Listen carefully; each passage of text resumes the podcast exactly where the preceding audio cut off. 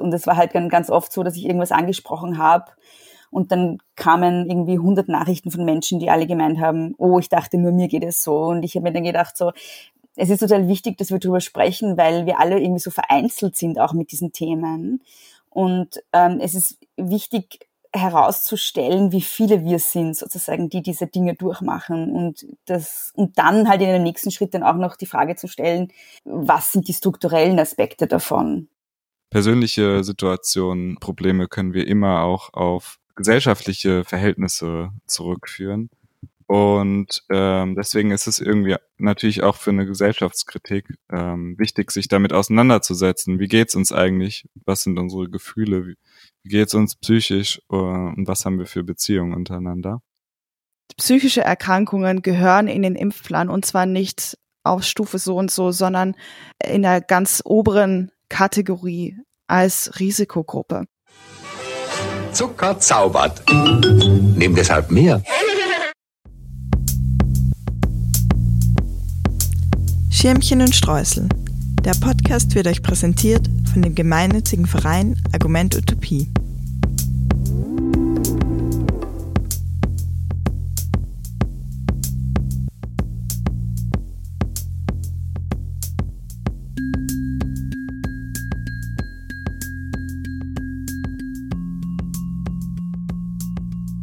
Ja, herzlich willkommen zu einer neuen Folge von Schirmchen und Streusel. Heute hört ihr Finn und Olivia. Wir sind eure ModeratorInnen ähm, bei dieser Podcast-Folge und wir haben eine ganz besondere Gästin, nämlich Beatrice Frase. Sie ist Autorin und Podcasterin, Feministin und schreibt sehr viel zu Depression. Das wird heute auch unser Thema sein, nämlich Corona, Care und Depression. Hallo Beatrice. Hallo. Hi. Magst du uns ein bisschen erzählen, wer du bist und was du so machst?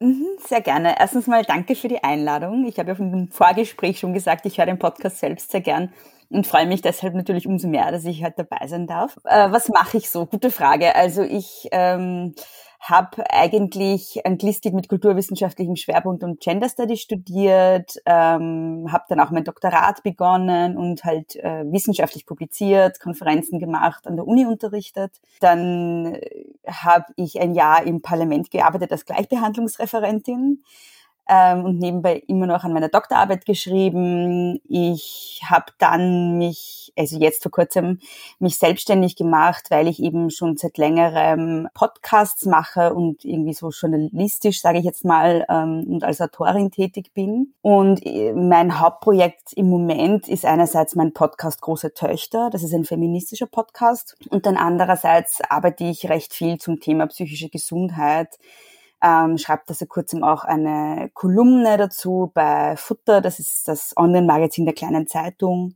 Die Kolumne heißt ein Störungsbericht und schreibe auch immer wieder für Medien, halte Vorträge zu vor allem feministischen Themen. Mein Zugang zu ähm, dem Thema psychische Gesundheit ist eben aufgrund meines Hintergrundes äh, aus den Kulturwissenschaften und der Geschlechterforschung kommen und auch aufgrund meiner, meiner feministischen Grundhaltung ähm, ein sehr politischer Zugang auch. Also mir geht's gar nicht so sehr darum, so eigene Betroffenheit auszustellen oder so, sondern es geht mir darum, die Erfahrungen, die ich persönlich gemacht habe und die Erfahrungen, von denen mir andere erzählen, zu kontextualisieren und die politischen, sozioökonomischen und kulturellen Umstände zu erörtern, sozusagen, aus denen heraus Menschen krank werden und in denen sie Behandlung erfahren oder eben nicht erfahren. Was ist Depression für dich und was ist es vielleicht auch nicht? Depression hat sehr viele verschiedene Gesichter, sage ich jetzt mal. Und ähm, wie sie dann bei einer einzelnen Person auftritt, liegt halt an ganz vielen Vorbedingungen, also je nachdem, wie die Persönlichkeit an und für sich gestaltet ist und so weiter und so fort. Ähm, das heißt, man kann das, glaube ich, schwer ähm, so klar definieren. Ähm, ich kann halt nur davon sprechen, was es für mich ist, für mich ist Depression in meinem Erleben meiner depressiven Episoden ist es etwas, was einerseits von einer großen Hoffnungslosigkeit und Perspektivenlosigkeit geprägt ist. Es ist äh, das Empfinden oder das, die Unmöglichkeit, äh, eine Zukunft sich auszumalen, auch für sich selbst. Ähm, es ist sehr schmerzhaft. Ähm, mittlerweile wissen wir ja, dass psychologisches Leiden im Gehirn in den gleichen Zentren verarbeitet wird wie physisches Leiden. Und ich glaube, jemand, der schon mal Liebeskummer hatte, weiß, wie sich das anfühlt, ähm, dass es nicht weniger wehtut als ein körperlicher Schmerz. Und bei Depressionen ist es auch so, dass es wirklich auch körperlich wehtut. Ähm, und bei mir kommen dann halt auch noch eine Reihe tatsächlich von körperlichen Symptomen dazu, von Schmerz bis hin zu chronischen Magenproblemen, die halt auch psychosomatisch bedingt sind. Aber ich kenne Depressionen auch so stark, dass ich das Gefühl habe, ich kann mich nicht mehr bewegen. Also dass ich wirklich aufwache und mich wie gelähmt fühle. Jetzt gar nicht in einem übertragenen Sinn, sondern dass ich wirklich das Gefühl habe, meine Körperteile sind so schwer, also meine Arme und Beine sind so schwer, dass sie nicht mehr bewegbar sind. So. Ähm, also es ist auch was, was sehr stark sich somatisieren kann. Genau, also für mich steht im Zentrum immer so eine Hoffnungslosigkeit und eine Perspektivenlosigkeit und eine sehr umfangreiche Selbstabwertung. Also es geht auch meistens mit einem sehr geringen Selbstwert einher. Und es gibt auch Phasen ähm, oder Menschen, die, in denen die Depression als sehr starke Traurigkeit auftritt. Es gibt Phasen, wo die Depression einfach Gefühllosigkeit sein kann. Also das mhm. einerseits kann sich das verändern, auch in einer Person von Episode zu Episode, aber es erleben auch Einzelpersonen ihre Depressionen auch sehr unterschiedlich. Es kann sehr unterschiedlich sein. Äh, was es nicht ist, äh, kann man, glaube ich, besser, besser definieren. Ähm, wir leben ja in einer Gesellschaft, die sich sehr stark über, über Leistung definiert, die den Wert eines Menschen an seiner Leistung, seiner Leistungserbringung oder auch an seiner Leistungsfähigkeit oder Leistungswilligkeit festmacht. Und ähm, da wird Depression natürlich gern als eine Art von Faulheit ähm, verstanden, als ein Nichtwollen, ein äh, sich irgendwie ähm, ja ein Jammern, ein ja faul sein, nicht leisten wollen. So, das ist natürlich falsch. Also es hat nichts mit Faulheit zu tun, genauso wie eine körperliche Erkrankung nichts mit Faulheit zu tun hat. Ähm, abgesehen davon, dass ich den Begriff der Faulheit sowieso äh, hinterfragen würde, aber aber das äh, ist halt so die Bewertung, die dem Ganzen oft umge äh, umgehängt wird es ist auch nicht, es ist grundsätzlich nichts, was man einer Person ansieht, würde ich mal meinen. Also ähm, ich äh, krieg, also im Moment geht's mir ja eigentlich ganz gut. Ähm, aber auch wenn ich eigentlich relativ depressiv bin, bin ich eine Person, die ganz oft noch relativ funktional ist. Ja, das ist halt auch etwas, was viele Menschen kennen, dass es einem, dass es einem eigentlich scheiße geht. Aber man versucht halt irgendwie noch so diese äußere Fassade aufrecht zu erhalten und sich noch zusammenzureißen. Und ähm, da ist es dann oft so, dass einem halt nicht geglaubt wird, wie schlecht es einem eigentlich geht. Und bei mir ist es halt schon oft so gewesen, dass Leute halt anzweifeln, dass ich Depressionen habe, weil sie sagen, ja, wenn, ihr, wenn wer Depressionen hat, kommt er nicht mehr aus dem Bett und du bist da und äh, wir finden dich sogar lustig oder was auch immer, ja ganz viele Menschen, die schwere Depressionen haben, sind Leute, denen man das nie ansehen würde. Und da gibt's ja auch prominente Fälle, zum Beispiel der Sänger von Linkin Park, der sich ähm, suizidiert hat.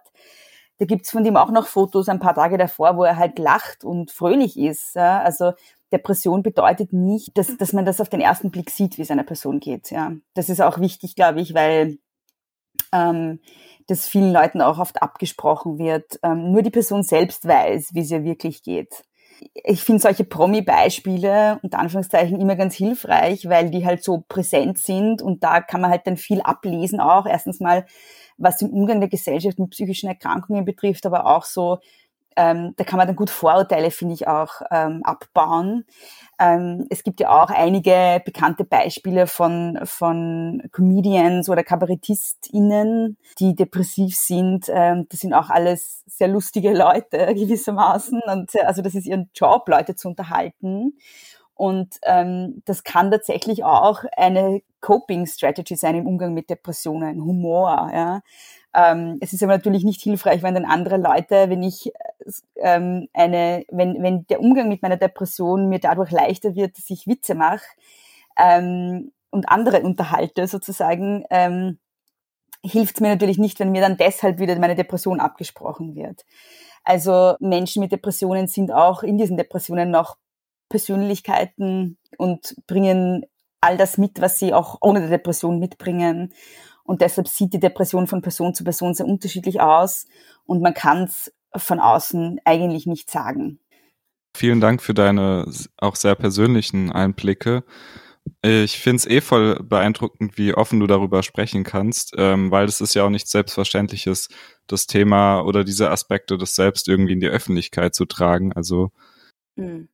Gerade auch einem Podcast erst recht. Ähm, kannst du uns vielleicht noch mal kurz erzählen, warum es dir denn wichtig ist, das Thema Depression oder psychische Erkrankung generell im Allgemeinen öffentlich zu thematisieren? Ganz zu Beginn, als ich begonnen habe, das zu thematisieren, hatte ich eigentlich noch nicht wirklich eine Öffentlichkeit. Also ähm, das war auf meinem Instagram-Account vor irgendwie zwei oder drei Jahren und da hatte ich irgendwie so, weiß ich nicht, 200, 300 Follower und das war ein privater Account, das, war, das heißt, der war sogar mit Schloss, das heißt, das hat eigentlich niemand gesehen. Und ähm, ich habe ihn dann irgendwann auf öffentlich gestellt, weil ich da auch an ähm, Einerseits, weil ich auch meinen Podcast promoten musste und die anderen Sachen, die ich mache, aber auch, weil ich halt an feministischen Kampagnen beteiligt war und das bringt halt nichts, wenn man die bewerben will und dann hat man einen privaten Account und niemand sieht's. Also deshalb habe ich meinen Account dann auf öffentlich gestellt, habe aber trotzdem weitergemacht, wie ich das davor auch gemacht habe, über auch meine, meine, meine eigenen Struggles einfach ganz offen zu sprechen. Und dann ist halt die Öffentlichkeit immer größer geworden. Das heißt, diese Entscheidung habe ich nie gefällt. Es hat sich mir nie gestellt, so die Frage, weil es einfach von Anfang an so war. Und äh, zuerst war es halt einfach so ein, ein Teilen dessen, wie es mir geht, äh, wie das halt viele Menschen machen auf Social Media, wenn ihnen ihre Freunde und ihre Familie folgen und sonst kaum jemand. Und mit dem Wachsen der Community sozusagen kamen natürlich auch mehr Rückmeldungen. Und, und es war halt ganz oft so, dass ich irgendwas angesprochen habe und dann kamen irgendwie 100 Nachrichten von Menschen, die alle gemeint haben, oh, ich dachte nur mir geht es so. Und ich habe mir dann gedacht, so, es ist total wichtig, dass wir darüber sprechen, weil wir alle irgendwie so vereinzelt sind auch mit diesen Themen. Und ähm, es ist wichtig, herauszustellen, wie viele wir sind, sozusagen, die diese Dinge durchmachen und das, und dann halt in den nächsten Schritt dann auch noch die Frage zu stellen, was sind die strukturellen Aspekte davon? Das ist halt eben dann das Zweite, was, was mir wichtig ist, ist, dass ich halt äh, als sehr politischer Mensch ähm, natürlich halt auch die Strukturen beleuchten will, die eben dazu führen, dass bestimmte Menschen eher krank werden als andere ähm, oder dass bestimmte Menschen eher keine Hilfe kriegen im Vergleich zu anderen bei dem Thema musste ich äh, auch an ein Zitat denken von Mark Fisher. Ich lese gerade ein Buch von dem, Ghosts of My Life mhm. heißt es. Mhm. Und da gibt es so ein Zitat, das würde ich vielleicht gerade vorlesen. Da schreibt mhm. er, die produktivste Art, das Persönliche politisch zu verstehen, ist, das Persönliche als nicht persönlich anzusehen. Und mhm. genau, ich finde, dieses Zitat trifft das Thema eigentlich ganz gut, weil ähm, Fischer hat in seinen Büchern, in denen er sich mit dem Thema auch viel auseinandergesetzt hat, auch immer wieder die Notwendigkeit betont, eigene psychische Probleme nicht nur mit neurologischen Dispositionen zu erklären oder sie darauf zu reduzieren und dass die Individualisierung und halt auch diese Pathologisierung von psychischen Erkrankungen auch immer irgendwie ein Ausdruck des äh, neoliberalen Kapitalismus ist und dass das halt auch irgendwie zu einer Depolitisierung führt, ähm, indem es halt in den privaten Raum geschoben wird. Und das nannte er auch, glaube ich, die Privatisierung der Depressionen. Mhm also äh, der Umgang mit Depressionen, dass das ähm, irgendwie nach außen getragen wird, ist zwar kein krasses Tabu mehr irgendwie, aber damit umzugehen zu müssen, es bleibt immer irgendwie ein individueller. Ich finde, das sieht man auch in der Popkultur irgendwie, wo Depression schon auch mittlerweile ein präsentes Thema ist, aber es wird halt nicht auf gesellschaftliche Probleme zurückgeführt, sondern es bleibt immer ein individuelles Problem. Und das zeigt sich ja auch irgendwie in Trends, wie dass äh, die Verhaltenstherapie zum Beispiel als Therapieform immer populärer wird und so weiter. Also es geht immer mehr um die Anpassung und Optimierung des Selbst. Ähm, und das finde ich eigentlich spannend, dass das ähm, immer auf dieser individuellen Ebene bleibt. Mhm. Es ist lustig, dass du Mark Fischer ansprichst, der liegt vor mir gerade, also nicht er natürlich, aber das Buch, ja. das du gerade angesprochen hast. Keine Sorge, es, ähm, ja, also du hast einige sehr interessante Sachen ähm, jetzt gesagt, auf die ich gerne noch replizieren würde. Also einerseits so dieses Thema mhm. der Vereinzelung. Und ich finde, das hast du sehr gut beobachtet. Das ist tatsächlich so. Psychische Erkrankungen und psychische Gesundheit werden auf mehreren Ebenen total individualisiert. Also zum einen gibt's, also wenn wir jetzt zum Beispiel Depressionen hernehmen, es ist davon auszugehen, dass die so gut wie immer multikausal sind. Ja. Natürlich gibt es sowas wie genetische Prädisposition. Ja. Natürlich gibt es möglicherweise auch Leute, bei denen tatsächlich irgendwas mit dem, mit dem Neurochemiehaushalt ähm, nicht passt und wo es wirklich tatsächlich biologische Ursachen hat. Es gibt dann aber auch sowas wie individuelle und die nicht immer nur individuell sind, sondern auch durch Strukturen bedingt sind, traumatische Vorerfahrungen, die es begünstigen. Aber es gibt eben auch sozioökonomische Bedingungen, die die Entstehung von Depressionen begünstigen. Ja? Ähm, das heißt, es ist selten so, dass, man, dass es einen Grund gibt und dann kriegt die Person Depressionen. So ist es ja nicht. Und im pop populären Diskurs über Depressionen, über, über psychische Erkrankungen allgemein, geht es eigentlich immer nur um diese, auf, auf Englisch wird immer gesagt, chemical imbalance in the brain. Ja, es geht einfach immer nur darum, okay, die Person hat, äh, da stimmt irgendwas mit ihrem Serotoninhaushalt nicht oder mit ihrem Noradrenalinhaushalt oder was auch immer. Ja. Und es wird halt komplett ausgeblendet, in welchen Strukturen die Depression entsteht. Das ist nämlich kein Zufall. Also wir wissen, dass Armut äh, ein, ein Risikofaktor ist. Das ist auch wissenschaftlich belegt. Wir wissen, dass eine dass prekäre Beschäftigung ein Risikofaktor ist. Wir wissen, dass äh, Gewalterfahrungen, sexuelle Gewalterfahrungen oder Gewalterfahrungen in Beziehungen ein Risikofaktor ist. Beides hat mit patriarchalen Strukturen zu tun. Wir wissen, dass Mehrfachbelastung durch Job und Familie das Risiko für eine Depression erhöht und so weiter und so fort. Übrigens, all das sind Dinge, von denen Frauen mehr betroffen sind, was unter anderem auch ein Faktor ist, warum Frauen doppelt so häufig eine diagnostizierte Depression haben wie Männer.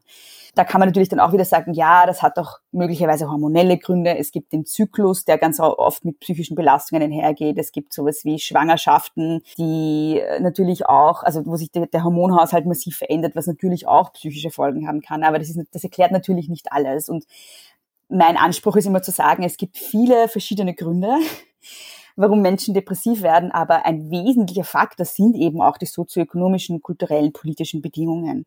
Und ich kann meine genetische Prädisposition nicht verändern. Ja?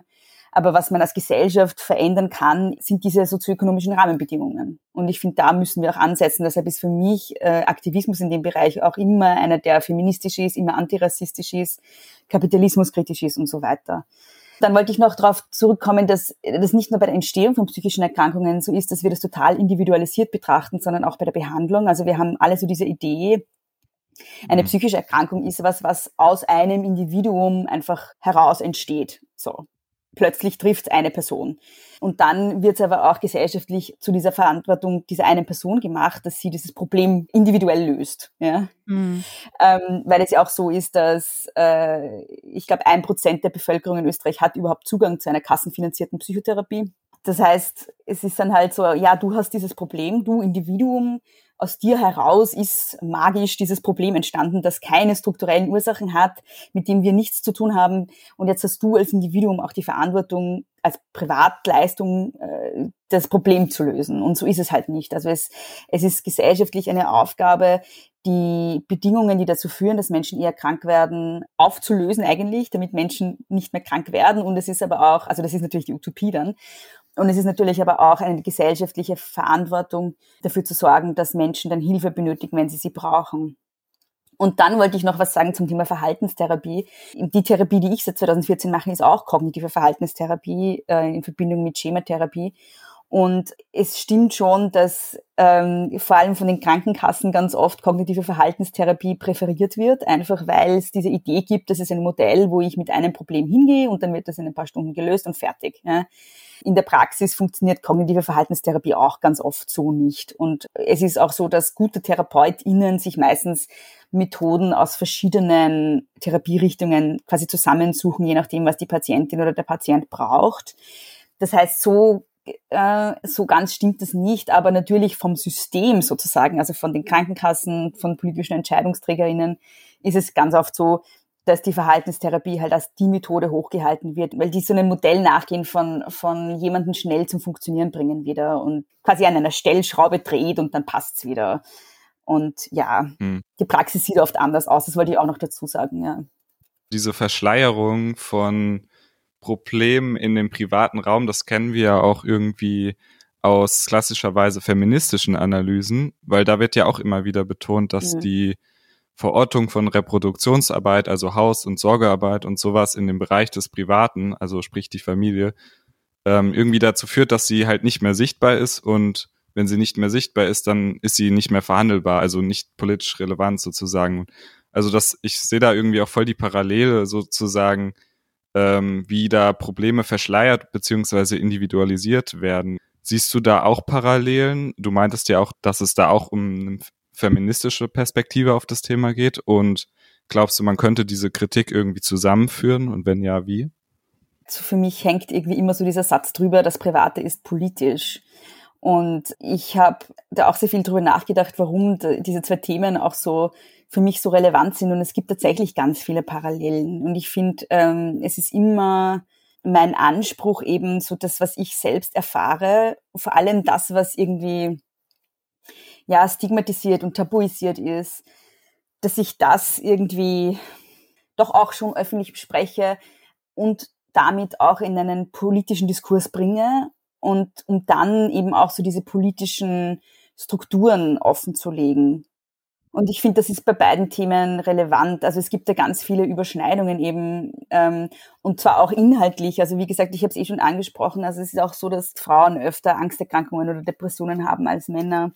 Es ist auch jetzt beispielsweise in der Corona-Krise, die eigentlich multiple Krisen sind, in denen wir uns gerade befinden, ist es, also es kam vor kurzem, ich glaube Ende Jänner war das auch wieder eine Studie von der Donau-Universität raus. Da wurde halt die psychische Belastung, die sehr zugenommen hat, in den einzelnen Personengruppen abgefragt und eine Gruppe, die da sehr belastet war, waren einerseits junge Menschen, also Jugendliche und junge Erwachsene, aber andererseits waren auch Frauen viel stärker belastet als Männer. Und das hat natürlich unter anderem auch den Grund, dass Frauen viel mehr, jetzt noch viel mehr gearbeitet haben als Männer, weil sie neben der ohnehin schon Mehrfachbelastung dann auch noch daheim Homeschooling und so weiter machen mussten. Es liegt auch daran, dass ähm, der Großteil der Leute, die arbeitslos wurden ähm, durch die Corona-Krise, Frauen sind. Und ein noch weiteres sehr großes Thema ist natürlich, wenn man sich ähm, die Geschichte der Psychiatrie anschaut und die Geschichte der Psychotherapie auch zum Teil, eröffnet das natürlich auch ganz große Fragen. Und da meine ich jetzt nicht nur die Hysterie, die natürlich eine sehr unrühmliche Geschichte hat, aber auch grundsätzlich, welche Aufgabe haben Diagnosen auch daran oder hatten sie daran, äh, Menschen als abnorm abzustempeln, obwohl sie vielleicht nur auf ein sehr krankmachendes oder krankes System reagiert haben. Also das ist natürlich auch eine Frage, die man sich stellen muss. Was ist überhaupt Gesundheit und was ist Krankheit? Und was hat das, was haben diese Definitionen auch mit patriarchalen Normen zu tun, davon, wie ein Mensch zu sein hat? Patriarchalen Normen, aber natürlich auch rassistischen Normen und so weiter. Die Liste ist lang. Ja. Und dann muss man natürlich noch den Satz dazu sagen, vor allem im deutschsprachigen Raum, wo die Psychiatrie natürlich auch im Nationalsozialismus eine sehr, ein, ein sehr dunkles Kapitel sehr ähm, eifrig mitgeschrieben hat, so in der Art, wie mit psychisch Kranken umgegangen wurde und auch äh, in der Definition davon, was überhaupt als psychisch krank gegolten hat. Also man darf natürlich auch diese Diagnosesysteme auch nicht unabhängig sehen von den gesellschaftlichen Normen. Auch das ist immer das Kind der Zeit, aus der es heraus entsteht. Und das ist natürlich auch jetzt in der Gegenwart so. Ja, auch jetzt kann man die Frage stellen, warum sind eigentlich bestimmte Symptome, die einer Depression zugeschrieben werden, Krankheitssymptome? Vielleicht sind ja manche Dinge davon auch einfach nur ein Zeichen erhöhter Sensibilität für die Umstände. Ähm, also das sind natürlich alles Fragen, die man stellen muss, auch vor einem feministischen Hintergrund. Und gleichzeitig, ähm, so wichtig ich linke Psychiatriekritik immer finde und so wichtig ich es finde, diese Geschichte auch aufzuarbeiten und immer kritisch zu bleiben, so wichtig ist es auch, dann auch äh, sozusagen anzuerkennen, dass Menschen einfach manchmal in so viel psychisches Leid erleben, dass es trotzdem wichtig ist, dass sie Hilfe kriegen. Also es ist halt so ein bisschen ein zweischneidiges Schwert. Was wir aktuell erleben, ist ja eigentlich eine doppelte oder hat zwei Stränge. Also zum einen, was das Private und das heißt, die Verstärkung der Belastung von Lockdown. Und dann haben wir natürlich auch noch die Krankheit an sich, Covid-19. Mhm. Und ich würde mal sagen, sie haben insofern etwas gemeinsam, dass sie ja beide, beide treten verstärkt auf bei Menschen, die Vorkonditionen haben, sei es äh, Vorerkrankungen, Armut, Betroffene von Rassismus und Sexismus. Und Depression ist ein Risiko, ein erhöhtes Risiko, um auch Corona zu bekommen. Ja, es ist witzig, dass du das ansprichst, weil gestern ist nämlich meine neue Kolumne rausgekommen und da habe ich genau darüber geschrieben. es ist so, also es gibt zwei US-amerikanische Studien, die beide im Fachjournal The Lancet veröffentlicht wurden, die sich angeschaut haben, inwiefern psychische Vorerkrankungen das Risiko, einen schweren Verlauf zu haben, erhöhen und das Risiko an der Covid-Infektion zu versterben erhöhen. Und dann gibt's noch das Robert-Koch-Institut, das immer das, äh, das heißt, glaube ich, epidemiologische Bulletin herausgibt. Da wurde ganz klar empfohlen, auf Basis dieser Studien, die es gibt, Menschen mit schweren psychischen Vorerkrankungen als Risikopatientinnen zu führen und damit auch im Impfplan dementsprechend zu priorisieren. Und der deutsche Impfplan folgt diesen Empfehlungen des Robert Koch Instituts. Der österreichische aus Gründen, die mir nicht klar sind, nicht. Es ist so, dass die Studienlage uns Folgendes sagt. Also Menschen mit, ähm, angeschaut wurden Menschen mit schweren Depressionen, schweren, also schweren unipolaren Depressionen, schweren bipolaren Depressionen und Menschen mit Schizophrenie haben ein höheres Risiko, ein höheres dreifaches Risiko, das heißt sowohl ein höheres Risiko zu sich zu infizieren, ein höheres Risiko schwer zu erkranken und ein höheres Risiko zu versterben als Menschen mit beispielsweise Diabetes mellitus oder COPD äh, oder äh, wie heißt das, koronarer Herzinsuffizienz oder irgendwie so, ich weiß es, ich weiß es jetzt nicht mehr genau. Aber das sind auf jeden Fall alles Risikogruppen, die in Österreich auch definiert sind. Die haben aber laut Studienlage immer noch ein geringeres Risiko als Menschen eben mit schweren psychiatrischen Vorerkrankungen, diese stehen aber nicht im Impfplan. Es ist auch so, dass sich das Risiko offenbar deckt mit der Häufigkeit der psychiatrischen Hospitalisierung. Also Menschen, die öfters schon einen psychiatrischen Aufenthalt gemacht haben, haben ein höheres Risiko. Liegt vermutlich daran, dass sie vielleicht schwerer krank sind. Und je mehr Diagnosen jemand hat, je mehr psychiatrische Diagnosen jemand hat, desto höher ist das Risiko auch. Also das sind die Zusammenhänge, die man kennt. Dann gibt es einige Erklärungsversuche dazu. Das erste ist die Erklärung der Psychoneuroimmunologie, die, also die, die Wissenschaft, die sozusagen den Zusammenhang zwischen Psyche und Körper und Immunsystem erforscht. Und die sagt uns schon lange, dass eben Menschen mit schweren psychischen Erkrankungen haben ein schwächeres Immunsystem, ist so die Zusammenfassung. Es ist natürlich klar, dass das für alle, also für alle Infektionskrankheiten gilt aber eben auch für Covid. Also wenn es einem psychisch schlecht geht, hat, ist man einfach infektanfällig, also ist es einfach. Ja. Und je schwerer dieses oder je schlimmer dieses Schlechtgehen ist, äh, bis hin zu einer schweren Depression, desto höher ist auch die Infektanfälligkeit. Ein weiterer Grund, der besprochen wurde auch in der Lancet, ist, dass Menschen, denen es schlecht geht, ganz oft ihren Lebenswandel, sage ich jetzt mal, ähm, auf eine hm, ungünstige Art und Weise verändern. Auch das kennt wahrscheinlich jeder aus Phasen, wo es einem nicht so gut geht. Äh, da hat man weniger Kraft, weiß ich nicht, Sport zu machen oder sich gesund zu ernähren. Menschen, die psychisch krank sind oder ein Mensch in einer Depression hat vielleicht überhaupt keine Kraft mehr dazu. Und was dann auch noch dazu kommen kann, ist, dass Leute ganz oft sich selbst helfen wollen, indem sie, weiß ich nicht, Drogen nehmen oder Alkohol trinken, vielleicht mehr rauchen als sonst. Und das ist natürlich alles ungesund. Also psychische Erkrankung führt natürlich nicht dazu, dass ich ähm, ein gesundes Leben führen kann. Und das ist natürlich auch wieder was, was meine Infektanfälligkeit erhöht und auch die Wahrscheinlichkeit erhöht, dass ich dann einen schweren Verlauf habe, weil wenn ich schon über meinen unter Anführungszeichen ungesunden Lebenswandel, der eine Folge meiner psychischen Erkrankung ist, vorbelastet bin, habe ich natürlich auch ein höheres Risiko, sowohl zu erkranken als auch schwer zu erkranken, als auch zu versterben dran. Und was dann noch dazu kommt, ist, dass Menschen, die wirklich in schweren, akuten Episoden gerade sind, also weiß ich nicht, zum Beispiel innerhalb einer Psychose gerade oder das gilt auch für Menschen mit äh, Demenz zum Beispiel, ja, die haben oft einfach Schwierigkeiten, die Hygiene- und Abstandsregeln zu verstehen und sich dran zu halten. Ja. Das ist natürlich auch ein Grund, das erhöht natürlich auch die Infektionsanfälligkeit. Das gilt natürlich nicht für alle psychisch kranken Menschen, weil die meisten Leute mit Depressionen haben zwar kognitive Einschränkungen, aber nicht so, dass sie den Realitätsbezug verlieren. Aber in manchen Fällen kann es schon sein, ähm, dass Menschen Schwierigkeiten haben, sich einfach dran zu halten. Und einen Zusammenhang, den es noch gibt, den ich sehr interessant finde, der in der Wissenschaft schon lange diskutiert wird, aber irgendwie, glaube ich, fehlt an vielen Stellen das Funding, um das genauer zu erforschen.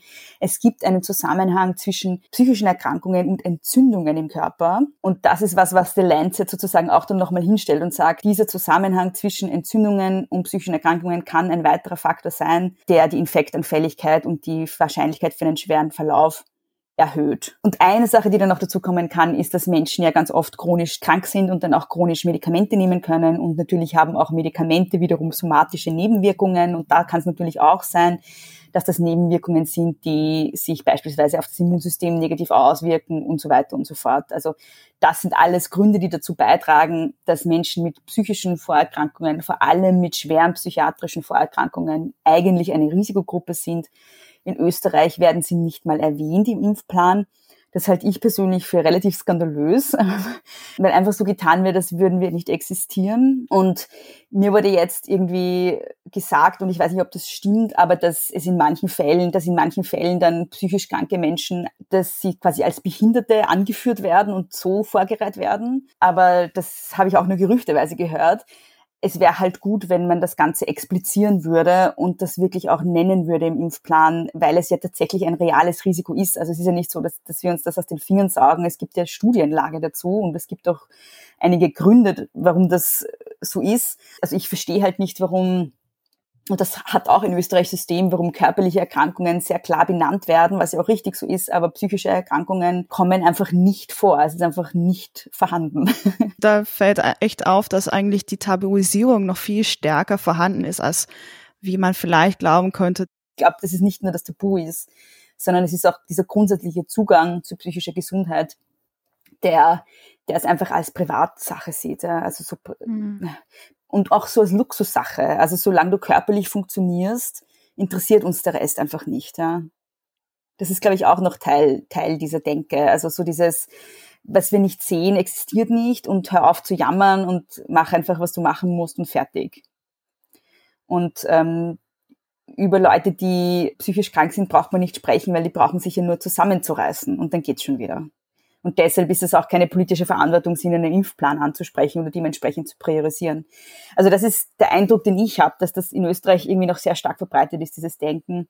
Es überrascht mich aktuell in Österreich aber ein bisschen, weil ich weiß, dass wir einen Gesundheitsminister haben, der für das Thema eigentlich relativ sensibilisiert ist. Ähm, und deshalb überrascht es mich, dass es nicht vorkommt im Impfplan. Also es überrascht mich nicht in einem österreichischen Kontext, aber es überrascht mich, dass der aktuelle Gesundheitsminister das nicht irgendwie, ja, rein reklamiert. Mhm. Also weil ich halt, also bei aller Kritik an, an der Regierung derzeit, äh, das will ich jetzt nicht kleinreden, aber ich weiß nur in dem einen Themenbereich, ähm, weiß ich halt, dass das Anschuber da sehr, eigentlich sehr sensibilisiert ist, ja. Ja, also es, es gibt äh, eine, also es gibt die Ärztekammer Wien, ähm, ja, das war aber, glaube ich, auch nur, also ich habe das auch gelesen, das war, glaube ich, nur eine Response der Erste Kammer auf eine Anfrage von der Person, die diesen Stadtpolitik-Artikel geschrieben ja. hat. Das war keine offizielle Aussendung oder so der Ärztekammer. Also ich weiß nicht genau, inwiefern das als offizielle Stellungnahme zu werten ist. Es kann auch sein, dass es einfach nur ein einen Anfrager ruhig stellen Versuch war. Ja, ja. Also ich weiß nicht, wie ernst solche Anfragen dann genommen werden. Es wäre natürlich gut, wenn da irgendwas geprüft würde, aber man weiß in Österreich auch, wenn es heißt, dass was geprüft wird, heißt es, ist ähm, ja mhm. meistens nicht viel leider. Also ähm, ich habe ja auch ein Jahr im Parlament gearbeitet und ähm, es wird geprüft, heißt meistens, danke, wir haben Ihren Brief erhalten, so ungefähr. ja. Mal schauen, was da passiert. Ja, das wäre also eigentlich eine ganz klare große Forderung, die eigentlich sofort angesprochen, also umgesetzt werden müsste, ist, psychische Erkrankungen gehören in den Impfplan und zwar nicht auf Stufe so und so, sondern in den in der ganz oberen Kategorie als Risikogruppe. Was wäre ansonsten aus deiner Sicht, was wären Forderungen, die du formulieren würdest? Abgesehen davon, dass der Impfplan sich an wissenschaftlichen Empfehlungen orientieren sollte und nicht nach äh, Privatmeinung und die wissenschaftliche Evidenz gibt's ja in dem Bereich, mhm. ähm, gibt es zwei wesentliche Forderungen, die aber eigentlich unabhängig sind von der Corona-Krise, grundsätzlich nur durch diese Corona-Krise noch verstärkt wichtig sind. Einerseits äh, find, fände ich es wichtig und eigentlich auch alle Menschen in dem Bereich, die irgendwie als TherapeutInnen arbeiten, mit denen ich gesprochen habe, auch der österreichische Psychotherapieverband spricht sich dafür aus, dass die Kontingentierung fällt, die Kontingentierung von Psychotherapiekassenplätzen. Wir haben in Österreich eine Situation, in der nur manche PsychotherapeutInnen überhaupt Kassenverträge haben, also nur manche haben überhaupt Plätze, die die Kasse übernimmt und dann aber nur sehr wenige. Ähm, und wenn man sich das irgendwie jetzt bildlich vorstellen möchte, sagen wir, es gibt fünf Plätze, äh, die im Jänner verteilt werden und die sind dann irgendwie im Februar weg. Und wenn ich jetzt im März eine Depression kriege und die sechste bin, dann habe ich keinen Kassenplatz mehr und muss entweder warten, bis, die, bis ich auf der Warteliste entsprechend weit vorgerückt bin und einen Platz kriege, oder ich bezahle es privat und das kostet in Österreich also in Wien muss ich dazu sagen, weil es ist auch das, das nächste in Österreich ist ja, dass es überall anders ist. In Wien ist die Situation so, dass eine Therapieeinheit zwischen 80 und 120 Euro kostet. Und äh, 80 Prozent der Menschen, die eine Psychotherapie machen, in Österreich zahlen sich diese auch privat, weil es halt einfach nicht genug Plätze gibt. Aber es gibt halt viele Menschen, die das gar nicht können, weil es einfach viel zu teuer ist. Eine Psychotherapie macht man normalerweise einmal in der Woche, also viermal im Monat. Und wenn das jetzt, weiß ich nicht, 100 mhm. Euro kostet, habe ich 400 Euro im Monat, die draufgehen nur dafür, dass ich halt psychisch halbwegs gesund bin oder mit meiner psychischen Krise umgehen kann. Das ist einfach nicht drin für die allermeisten Menschen. Und das führt dazu, dass sie einfach ewig lang auf einen Therapieplatz warten oder halt nie einen kriegen. Als ich zum ersten Mal versucht habe, Therapie zu kriegen, war die geringste, die geringste Wartezeit für einen Kassenplatz, die mir gesagt wurde, sechs Monate. Und die längste bei einer Therapeutin war zwei Jahre. Und jetzt Wahnsinn. stellt man sich das mal vor, wie das wäre, wenn ich mir, weiß ich nicht, den Fuß brech oder weiß ich nicht, akut Durchfall habe oder was auch immer und zu einem Arzt gehe und der sagt mir, hm, ich rufe Sie in zwei Monaten wieder an, leider sind alle Plätze schon ausgebucht. Oder sie zahlen sich's privat.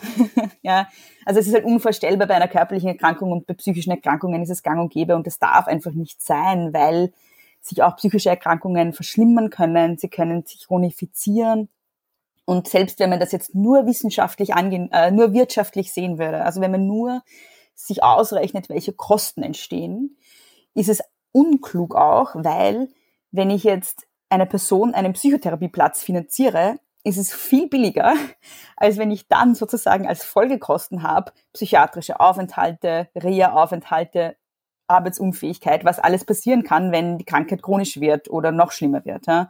Das heißt, es ist auch um dieses ökonomische Argument, das mir jetzt nicht allzu sympathisch ist, aber selbst wenn man nur das anführt, ist es einfach unklug, so wie es ist.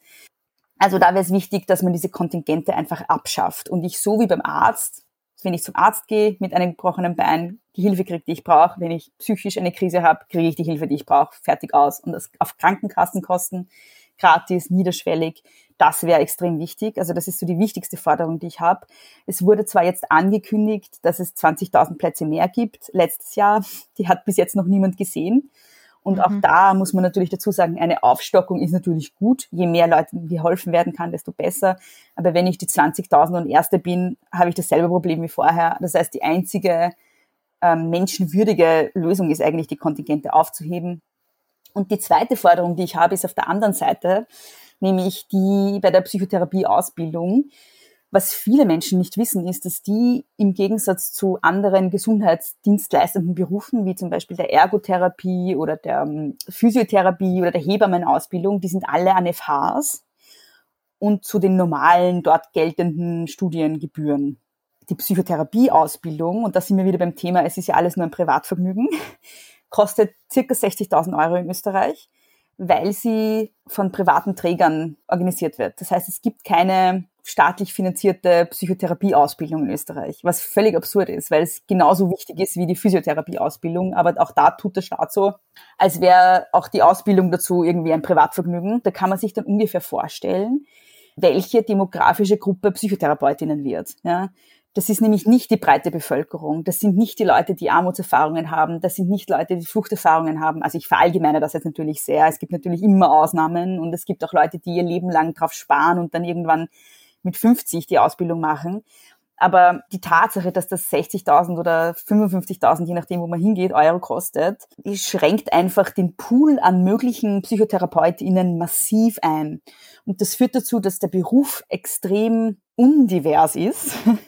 Und das ist jetzt nicht nur eine ein kosmetisches Problem. Das Problem ist, dass, äh, ich habe vorhin schon gesagt, beispielsweise armutsbetroffene Menschen eher psychisch krank werden, ja, weil sie natürlich mehr belastet sind. Ja. Und das führt dann dazu, dass eine armutsbetroffene Person möglicherweise einer Therapeutin oder einem Therapeuten gegenüber sitzt, der überhaupt keine Ahnung hat von diesen Lebensumständen, weil er sie selber nie erlebt hat. Ja weil er halt über ähm, durchschnittlich privilegiert ist. Das führt natürlich dann auch dazu, dass bestimmte dass zum Beispiel migrantische Gruppen eher ausgeschlossen werden, dass Menschen mit Fluchterfahrung ausgeschlossen werden. Ja, aber das sind wichtige Traumata, die in einer Therapie auch aufgearbeitet werden müssen oft. Und da hätte ich halt jemanden gern gegenüber sitzen, der das vielleicht nachvollziehen kann. Ich habe auch schon öfter gehört von Menschen, von schwarzen Menschen zum Beispiel, die mir sagen, hm, ich hätte eigentlich gern eine schwarze Therapeutin, damit die versteht, wie das ist, ja, wenn, wenn ich traumatisiert bin durch Rassismuserfahrungen. Und natürlich ist die Aufgabe auch einer weißen Therapeutin empathisch zu sein und das mitzufühlen, aber die eigene Erfahrung damit ist halt immer noch was ganz was anderes und die Patientin selbst fühlt sich dann vielleicht auch sicherer, überhaupt das zu erzählen alles, ja. Und es gibt aber kaum schwarze Therapeutinnen. Die Verringerung der Kosten ähm, für die Ausbildung. Also was ich damit meine, ist, dass man es einfach ganz normal wie jeden anderen Gesundheitsberuf auch an eine FH bringt, zu den normalen Studiengebühren. Das, das wird dazu führen, dass es halt viel mehr Leute diese Ausbildung machen können und damit auch wir einfach eine viel diversere Berufsgruppe haben im Endeffekt und die Therapiequalität dadurch zunimmt für Menschen, die auch zu diesen Gruppen gehören und Therapie brauchen. So dass es auch ein Argument dann für die Qualität der Therapie dann eigentlich. Es ist aber auch so ein, ein Gleichbehandlungsargument, finde ich, weil es halt nicht sein kann, dass ein notwendiger Gesundheitsberuf, den so viele Menschen in Anspruch nehmen müssen eigentlich oder können sollten, ja, einfach auch so als Privatvergnügen behandelt wird. Es wäre auch wichtig als Signal um zu sagen, wir nehmen das ernst und es ist eine ernstzunehmende Ausbildung und es ist ein ernstzunehmender Beruf und es ist ein ernstzunehmende, eine ernstzunehmende Dienstleistung, die die Gesellschaft notwendigerweise braucht und nicht irgendwie was, was halt ja, ein paar Leute, denen Fades machen, weil sie sonst nichts Besseres zu tun haben, so ungefähr. Ja. Und aktuell wird es aber ein bisschen so behandelt, weil warum ist es sonst nur privat möglich, diese Ausbildung zu machen? Also es gibt ja keinen Sinn. Ja, ich finde, die unterschiedlichsten Punkte, die du jetzt angesprochen hast und die wir auch irgendwie generell in unserem Gespräch irgendwie besprochen haben, zeigen eigentlich alle, dass es eine total enge Verschränkung zwischen Corona, Care und Depression gibt und die, dass die Ursachen und der mhm. Umgang nie nur persönliche Probleme sind, sondern eigentlich immer politisch. Persönliche Situationen, Probleme können wir immer auch auf gesellschaftliche Verhältnisse zurückführen. Und ähm, deswegen ist es irgendwie natürlich auch für eine Gesellschaftskritik ähm, wichtig, sich damit auseinanderzusetzen. Wie geht's uns eigentlich? Was sind unsere Gefühle? Wie, wie geht's uns psychisch? Äh, und was haben wir für Beziehungen untereinander? Mhm. Ja, ich würde das vielleicht mal so als unabgeschlossene Zusammenfassung von dem Gespräch dahinstellen und mhm. dir nochmal Raum für ein paar abschließende Sätze oder ein Statement geben äh, oder auch gerne Hör- und Lesetipps zu den Themen, wenn du welche hast. Oh wow. Ah, ich äh, abschließendes Statement, das ist immer so schwierig. Ähm, ich habe dann immer den Stress, dass ich irgendwas ur, ur Wichtiges sagen muss und ich, äh, da fällt mir dann nie was ein. Ähm, ich kann aber tatsächlich ähm, ein paar Hör- und Lesetipps mitgeben. Ähm, und zwar ja, zwei Podcasts, die sind englischsprachige Podcasts, die ich ganz gut finde. Der eine heißt The Hilarious World of Depression. Da interviewt der John Moe heißt der, glaube ich, der den Podcast macht, ähm, der übrigens eine wunderbare Radiostimme hat, weil er auch aus dem Radio ist, deshalb höre ich mir den auch so gern an. Ähm, Comedians über ihre Erfahrungen mit Depressionen und das finde ich ganz, ganz toll. Und genau, also ich habe hier liegen was ich ganz, ganz großartig finde von Andrew Solomon, The Noonday Demon. Ich weiß jetzt nicht, wie es auf Deutsch heißt, aber das ist ein riesen fettes Buch, das ähm, wirklich so detailliert äh, aus verschiedensten Perspektiven über Depressionen schreibt. Das finde ich ganz großartig. Andrew Solomon ist übrigens auch ein Tipp, wenn man den auf YouTube sucht, wenn man gerade nicht die Muße hat, ein Buch zu lesen. Ähm, der hat auch ganz tolle TED-Talks zum Thema Depression gemacht. Dann finde ich äh, noch das Buch Lost Connections ganz gut von Johann Hari. Ich glaube, man spricht den Johan Harry aus oder so. Es ist auf jeden Fall ein englischsprachiger Name. Ich weiß nicht genau, wie man Johann auf Englisch ausspricht. Johan wahrscheinlich.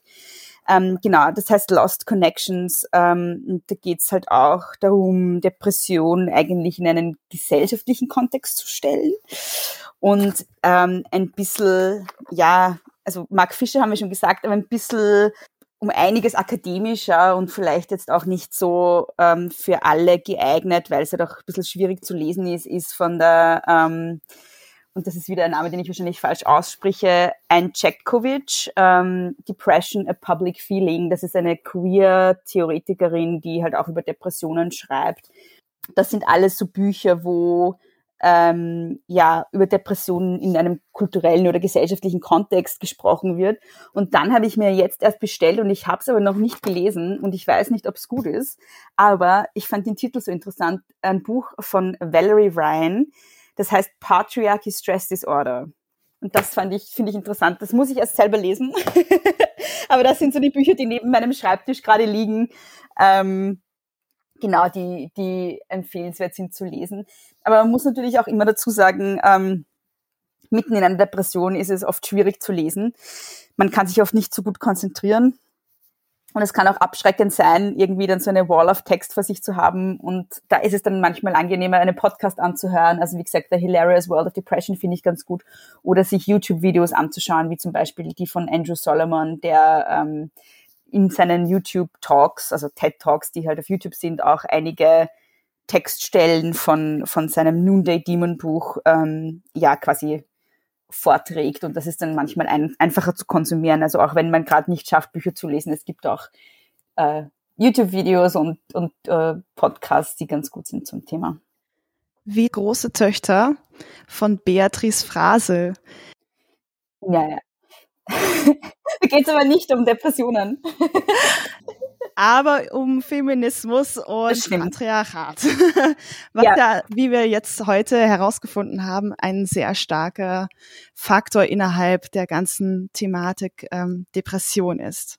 Wir bedanken uns immens dafür, dass du heute bei uns gewesen bist, Beatrice. Es war eine unglaublich reiche äh, Unterhaltung über das Thema Corona Care und Depression. Und wir verabschieden uns jetzt auch von unseren Zuhörerinnen und Zuhörern. Abonniert die kostenlose Zeitung. Wir haben jetzt ganz druckfrisch die Unterpalmen neu raus zu Gesundheit. Und mit der nächsten Folge geht es los mit der neuen Season, nämlich Leben lernen. Folgt uns außerdem auf unseren Social Media Kanälen, checkt den Telegram Newsletter, Facebook und Instagram. Vielen, vielen Dank nochmal, liebe Beatrice. Ja, vielen Dank von mir auch. Danke euch. Dankeschön. Und alles Gute.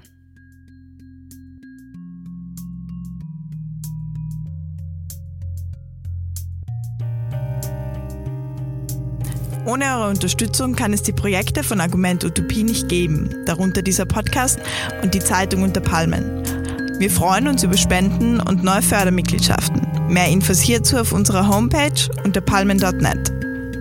Und nicht vergessen, egal was es gibt, Hauptsache mit Schirmchen und Streusel.